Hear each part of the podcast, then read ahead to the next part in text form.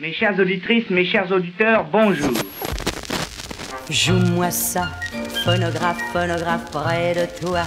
Phonographe, phonographe, je revois. Phonographe, phonographe, mes peines et mes joies, et mes joies, et mes joies. La voix. Élément si révélateur du vivant, si émouvante. Elle s'est longtemps répandue dans les airs sans jamais trouver de réceptacle où être conservée. Quand avons-nous commencé à écouter des sons enregistrés Et qui sont les inventeurs de ce procédé révolutionnaire? Nous allons explorer cette histoire. Et pour cela, nous devons partir à la recherche d'un temps perdu où les hommes ont tenté d'arrêter le temps qui passe. Je m'appelle Noé. Vous écoutez La Voix du passé, l'histoire captivante du son enregistré.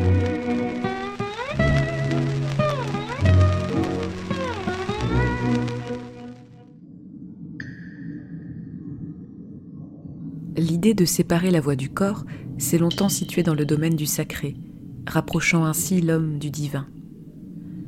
La reproduction de la voix humaine est d'abord apparue comme un mythe avant de se situer dans le domaine des inventions, et au cours de chaque civilisation, des légendes et prophéties ont illustré ce fantasme que représentait la conservation des sons. Aujourd'hui, ce sont deux histoires qui vont vous être racontées. Deux histoires qui nous montrent que la pierre aussi peut faire entendre sa voix. L'une des plus touchantes légendes se situe dans la mythologie grecque. Il s'agit du mythe de Narcisse et Écho, raconté par Ovide dans ses Métamorphoses.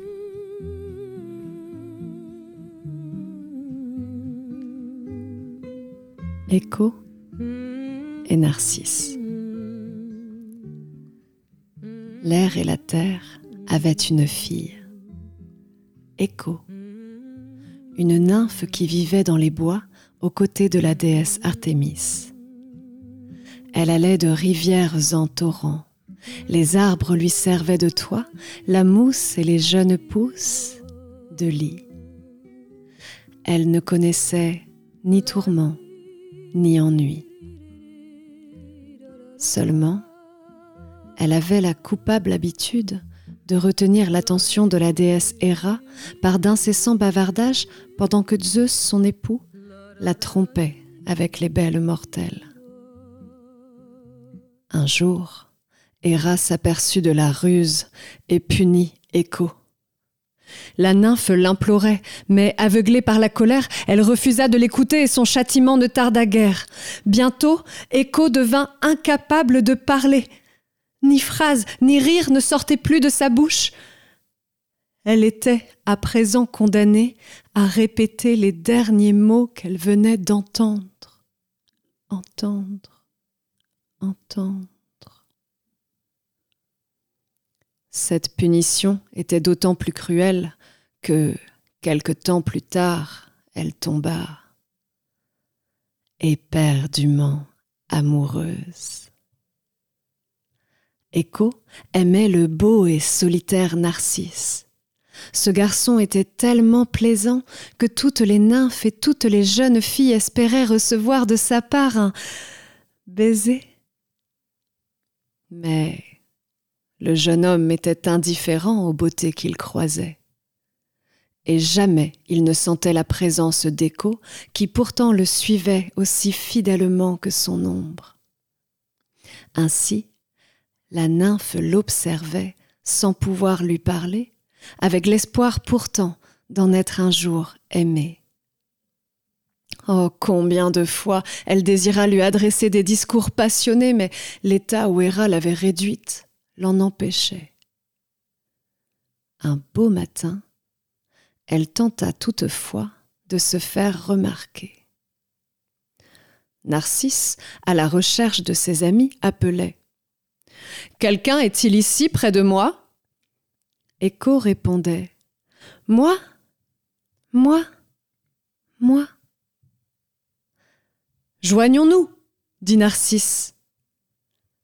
Écho dont cette demande venait combler tous ses vœux, répétait Joignons-nous Nous Nous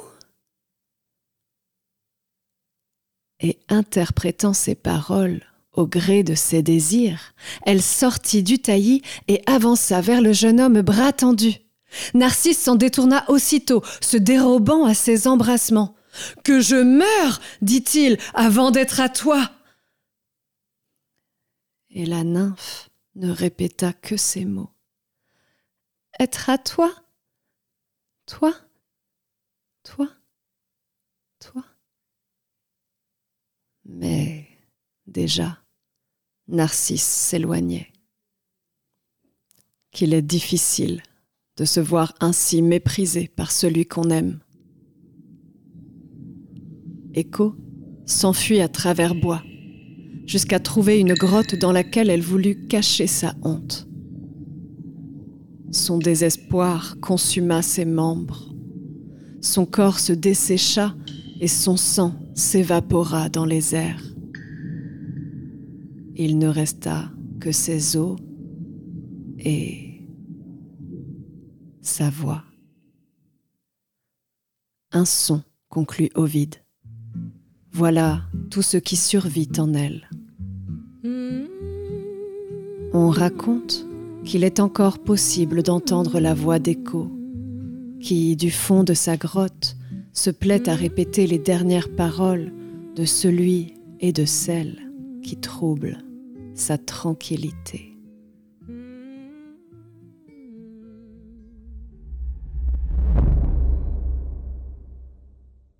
Sous l'Antiquité, la multiplication des oracles et des têtes parlantes témoignait de la fascination qu'exerçaient les phénomènes sonores.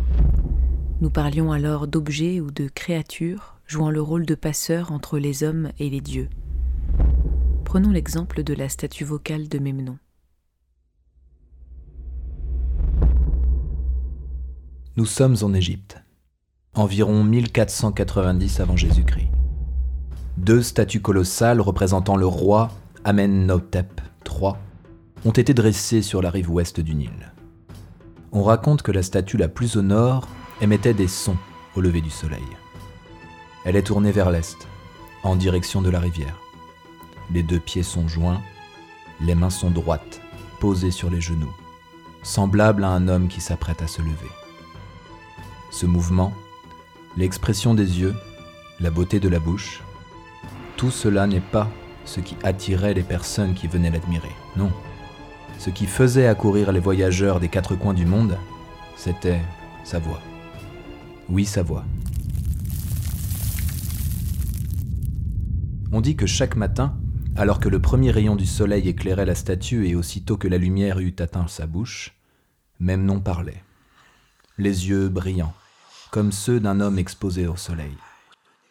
Il semblait alors prendre vie, se dresser au lever du jour, comme on se lève pour mieux honorer une divinité. Ce chant matinal était interprété par les anciens comme le cri de même héros de la guerre de Troie, accueillant sa mère Éos, déesse de l'aurore. Par cette propriété qu'elle possédait, cette statue acquit une grande célébrité. Elle devint rapidement un lieu de pèlerinage pour les Grecs et les Romains, qui venaient en nombre entendre l'oracle de même nom les visiteurs ont pris l'habitude d'y laisser un graffiti, comprenant généralement la mention Audi Memnonem. J'ai entendu Memnon.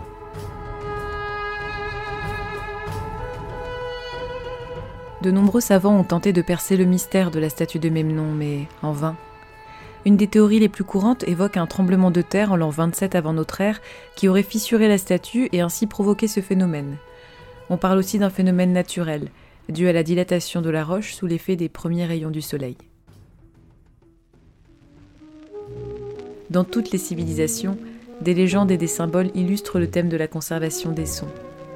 Dans le prochain épisode, on vous raconte les paroles gelées de Pantagruel et les machines parlantes de Cyrano de Bergerac. Yona Tourmen nous a raconté l'histoire d'Echo, Romain Beaugrand celle de la statue vocale de Memnon et Ludovic Ravon a assuré le montage de cet épisode. Merci à tous les trois. La Voix du Passé est une émission réalisée en partenariat avec Radio Grandlieu. J'ai écrit cet épisode en m'appuyant sur des ouvrages et articles dont vous trouverez les références dans le texte qui l'accompagne. Si vous aussi, vous avez été piqué par l'aiguille du phonographe, n'hésitez pas à partager l'épisode. Merci pour votre écoute et à bientôt.